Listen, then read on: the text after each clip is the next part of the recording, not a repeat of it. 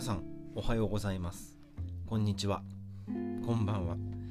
にゃん太郎でございます。またまた前回の収録から1ヶ月以上空いてしまったんですけどまあこれはねもう恒例になってしまいましたね。割とこう気が向いたとしか時しか、えー、収録しないっていうこうちょっとスタンスなんですけれども本当申し訳ございません。ねすごい人なんてね1週間に1回とか録音収録して配信してるんですけどそういう人ってすごいですよね。あの継続性というか本当羨ましいですね。黄金の性格っていうのはそういうところがやっぱりよく出る時と悪く出る時とあってなかなかうまく継続ができない。まあ分かりやすく言っちゃうと秋っぽい、ね、ところがある。で、まあ、一つのことに集中するとそっちに集中しちゃうんだけどもそうすると、えー、今までやってたことが厳かになってしまう。なんていうことはザラなんですね、えー、皆さんいかがお過ごしでしょうか、ね、だいぶあの気候もあったかくなってですね昨日はなんか25度ぐらいまであるっていうことと、まあ、今日あの早朝に収録をしてるんですけど今日も暑くなりそうなんですよね。なので、えー、着る服とかですねやっぱ寒暖差とかでよくくしゃみなんか出たりするんですよ。花粉でくしゃみが出ているのか、えー、埃でくしゃみが出ているのかえー、寒暖差でくしゃみが出ているのかそれか風でくしゃみが出ているのか、まあ、大体いつもの自分のくしゃみの出方であこれはアレルギー性だなとかね、えー、寒暖差だなとか花粉だなとかっていうのは分かるんですよね。で先週ぐらいですかね耳鼻科にも行って、えっと、薬ももらったし、対策はしてるんですけどね。ただですねあのこれは季節に関係するのか分からないんですけどえーと、たまにね1年に1回ぐらい出るんですよね、あのー、突発性の遠いめまい症って呼ばれてるもので耳の中の、えーと、三半規管の中に、えー、耳石っていう、まあ、漢字で書くと耳の石ですね。この耳石が本来あるべきところから三半規管の中に入っちゃって、まあ、それによってその平衡感覚が失われてもう頭の中がぐるぐる回転するようにめまいがする症状っていうのがたまに出るんですね私。でこれが出るとですねもうもう何て言うんだろうな。うん立ってられないというかですねもう本当に吐き気がするっていうぐらい気持ち悪くなってめまいがして本当に日常生活それから業務なんかにも支障が出るぐらいひどいんですよ。で耳鼻科の先生からはその酔い止めの薬とかめまい止めの薬をもらったりあとはその体操っていうのかな。なんかこううつ伏せになって首を回して頭を動かしてとかねいろいろあるんですけど、まあ、それによってだいぶ今改善してだいぶもう日常生活を送れるようになってきたんで、まあ、こういう活動もできるようになってきたのかなと思うんですよね。本当ねあれはひどいですね私が初めてあの突発性頭位めまい症っていうものになったのが確かね2011年の夏だった記憶がですよね。その当時また地方に住んでて、まあ、慣れない生活の中であの家の近くの、草刈りなんかを真夏の炎天下しててその後フラフラになったんですよね。めんこれ熱中症かなとかね思ったんですけどいくら水分取ったり体冷やしても全然改善されなくてもう横になろうが寝ようがもう頭の中がぐるぐる回ってこれきっとなんかとても危険な病気なんじゃないかなと思って救急車を呼んだ記憶があるんですよ。で救急車で運ばれて点滴打って治ったっていう記憶があって、まあ、そんな長い付き合いのめまい症なんですよね、まあ、疲れたりとかですね、まあ、季節の変わり目なんかにたまに出たりするんですけど原因ははっきりとわからないらしいんですが例えば寝てる時にえーと、ずっと仰向けで寝てるとか、えー、横向きで寝てるとか、えーと、いつも決まった方向でしか寝てないとかですね。そういったような人なんかにもなりやすいとかも言われてるんですけども定かじゃないんですよね。なのでね本当めまいくしゃみってなんかセットなんですよね。特に春先なんか多いような気がします、まあ、そんな中でおかげさまでですね、えーまあ、いわゆる世間で言われているようなとある感染症と呼ばれているものですね。おかげさまで僕は感染症にはまだなってないんですね。まあちょっと放送上の理由でねなんかいろいろ規約とかがあって今その世界で巷でささやかれている、まあ、とある、えー、感染症について語ったりとかですね。その感染症を防ぐためになんかこうねえー、プツッと打つやつの話とか割とこうデリケートな話らしくて 放送上で言えないんですよ。まあ僕のことよく知ってる方だったらある程度直接話したりしてるんでわかると思うんですけど、まあ、僕は自分なりの対策をしてるんでなんとかおかげさまで熱が出たりとかですねうん咳が出たりとか、えー、味覚がないとかですね異常な体のだるさを感じたりっていうのはここ数年ないんですね。まあ、健康第一ですよね。まあちゃんとした生活していれば大丈夫なのかなと思うんですけどね。えっ、ー、とそんな中でうん久々の連休なんですよ私。なので連休で休みが続くからこそいろんな活動ができるというか、うん、アクションができるというかですね、えー、やっぱ休みって大事だなと思うんですよね。寝る、食べる、風呂に入る、えー、リフレッシュする。やっぱこれがあるからこそ、えー、次の仕事に進めるんじゃないかななんて思っています。さて前回の収録3月の時になんかね私確かねギターの話したような気がするんですよね。まあ介護福祉っていうこともあって、えー、レクリエーションなんかよくねあのあったりしてまああのなんだ納涼祭とかさ敬老会とかそういったもので何度か僕あのご入居者ご利用者の前で、えー、ギター弾きながら歌ったことはあります。えーとまあ、いわゆるそういう世代の方々が、えー、知っている曲、えー、そういう方々の人生の中でああれヒット曲だよねとかあれもう歌詞見ないで歌えるよねとかそういうような歌をチョイスして歌ったんですよね。で、えー、先月ですね私はあの、まあ、ギター買うのって本来だったら一括で現金でボンと買えたらかっこいいんですけどね。なかなかそうもいかず。物によっては高いものもあるし、まあ、買えませんけど、ね、何百万なんてするものもあるんで、えー、分割で分割支払いで買うことがほとんどでしたね。で何本かあるうちの、うん、ギターは未だに分割支払いを続けてるんですけど思い切って先月ですね残債を全部一括で一部のギターですよ。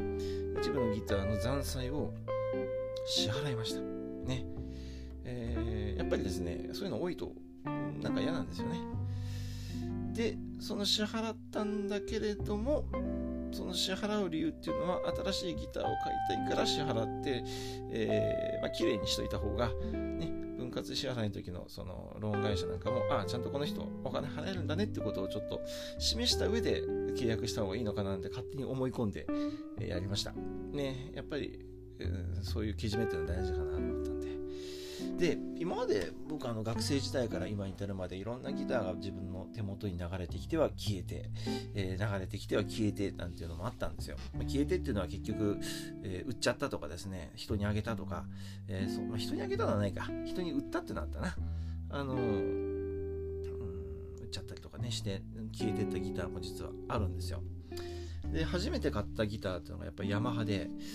えー、ずっとヤマハ1本で結構使ってきたんですよね。まあ、1本じゃないな。数本ヤマハだったんですよね。ほとんどヤマハでしたね。ヤマハが好きだったというか、ヤマハのイメージっていうのが自分の中であって、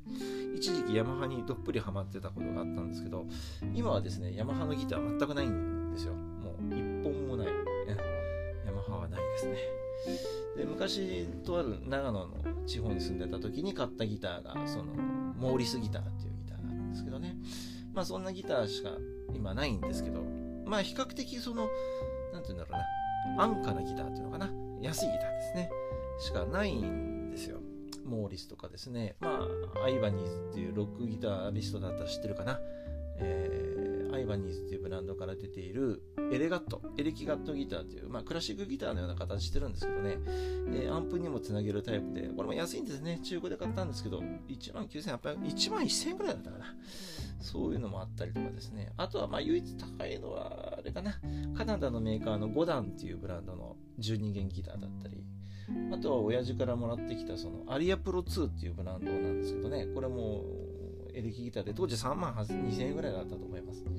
あとは、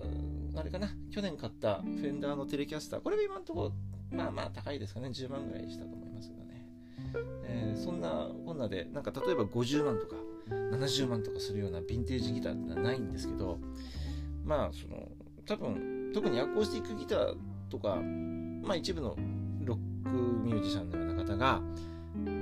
まあ、だったらご存知だと思うんですけど大体憧れるギターってのは結構みんな似てたりすると思うんですよ。ね。まあ大体大御所で言うとギブソンとかですね、まあ、アコースティックだとマーチンだとかオベージョンだとかテイラーとかですね。いろんなメーカーあるんですけどやっぱギブソンっていうもののブランドに関してはですねやっぱ憧れますよね。やっぱギブソン1本ぐらい欲しいなと思うわけですよ。でもやっぱり学生時代振り返ってみるといやギブソン持つほどそんなテクニックないしみたいな。あとはギブソン高いしっていうもうでも高いのが一番ですよね。買えなかったんですよね。で買う勇気もなかったんですけど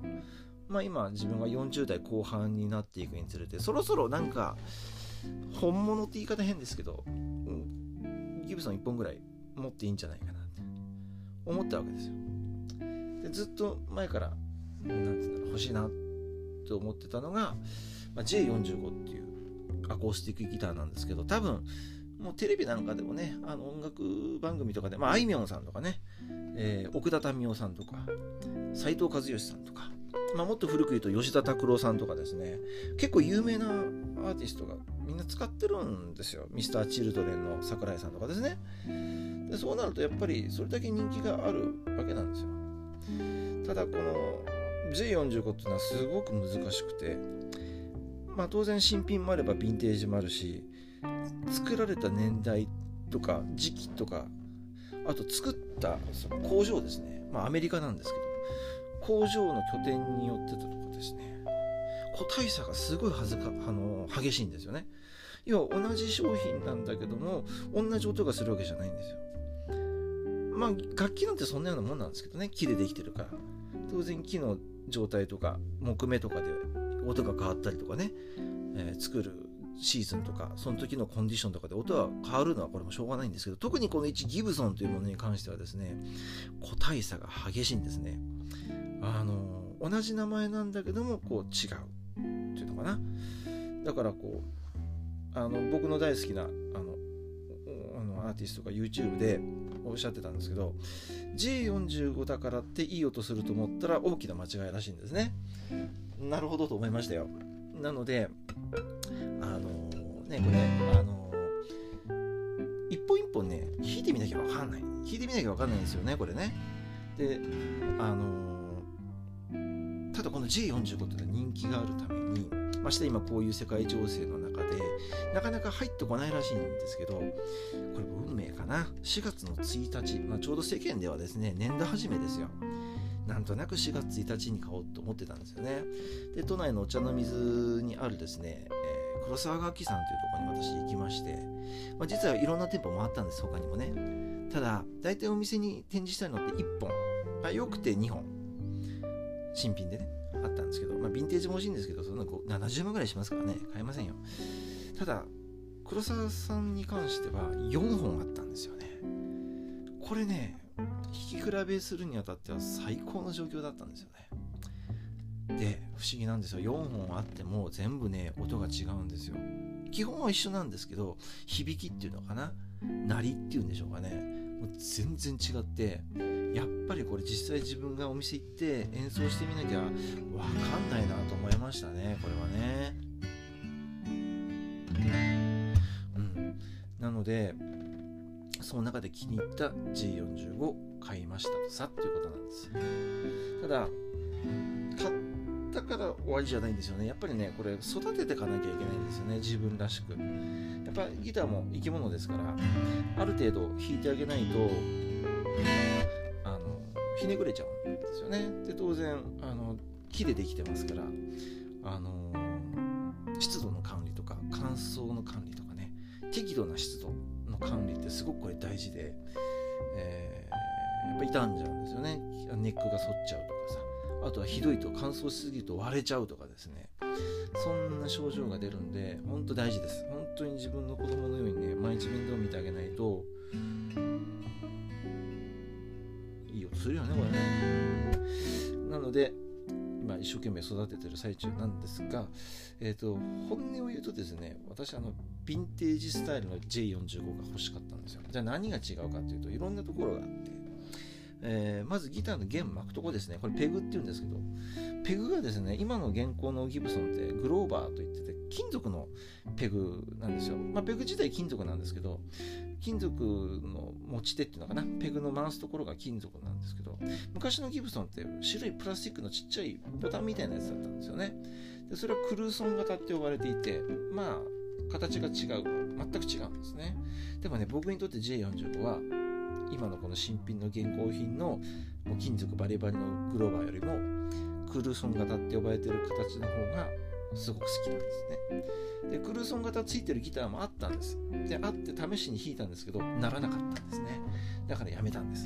で、えー、別売りというか、まあ、あのギブソンじゃない別のメーカーですね、スカットっていうメーカーから僕買ったんですけど、えー、クルーソン型のペグを買いました。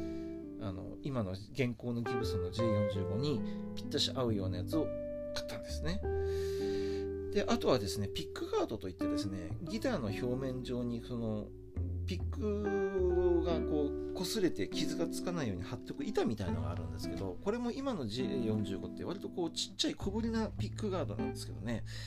昔のあのヴィンテージ型の J45 って少し大きいんですよ、ピックガードが。ゴツッと。やっぱそのイメージが僕にあるんで、それをつけたいなと思って、それも買いました。ね。あとは、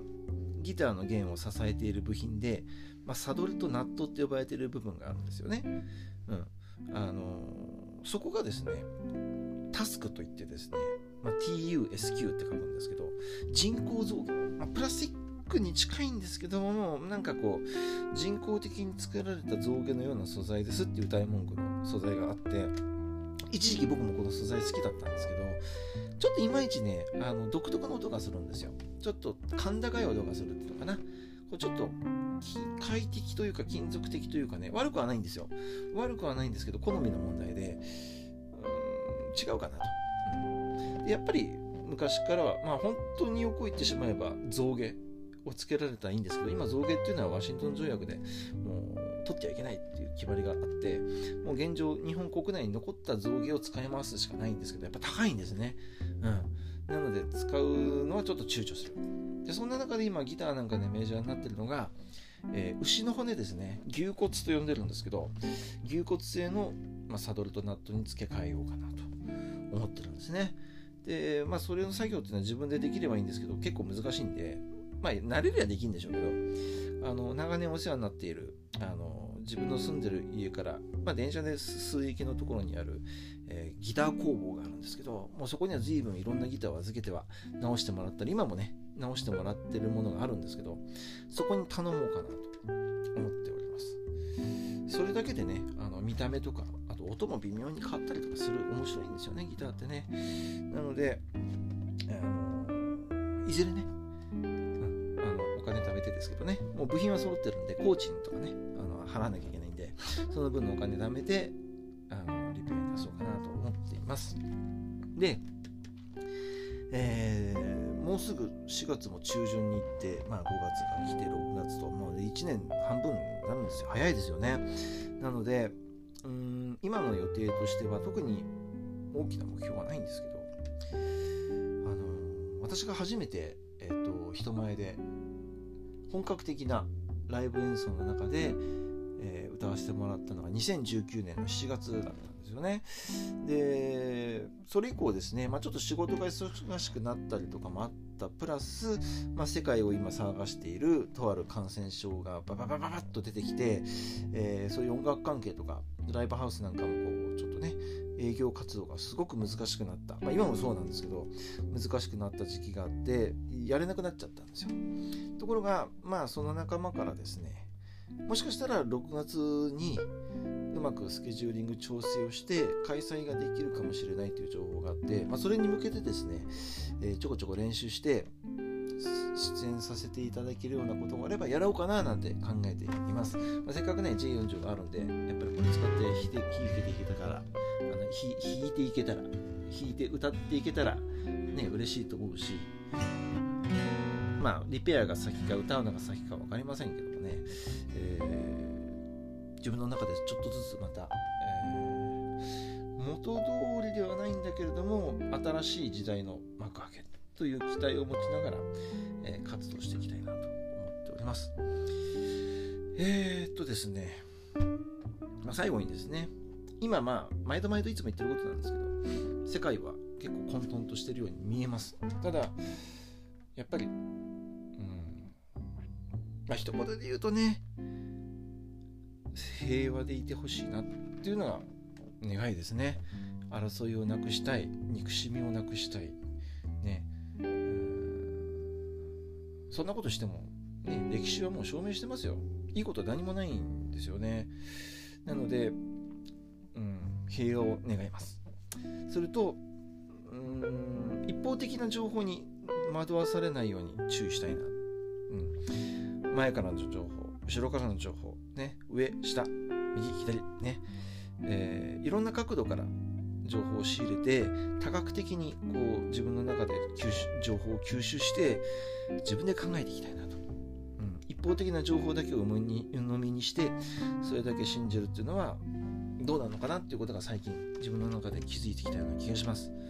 そんな中で今後もね頑張って楽しく生きていきますんで皆さんどうか応援してくださいありがとうございました。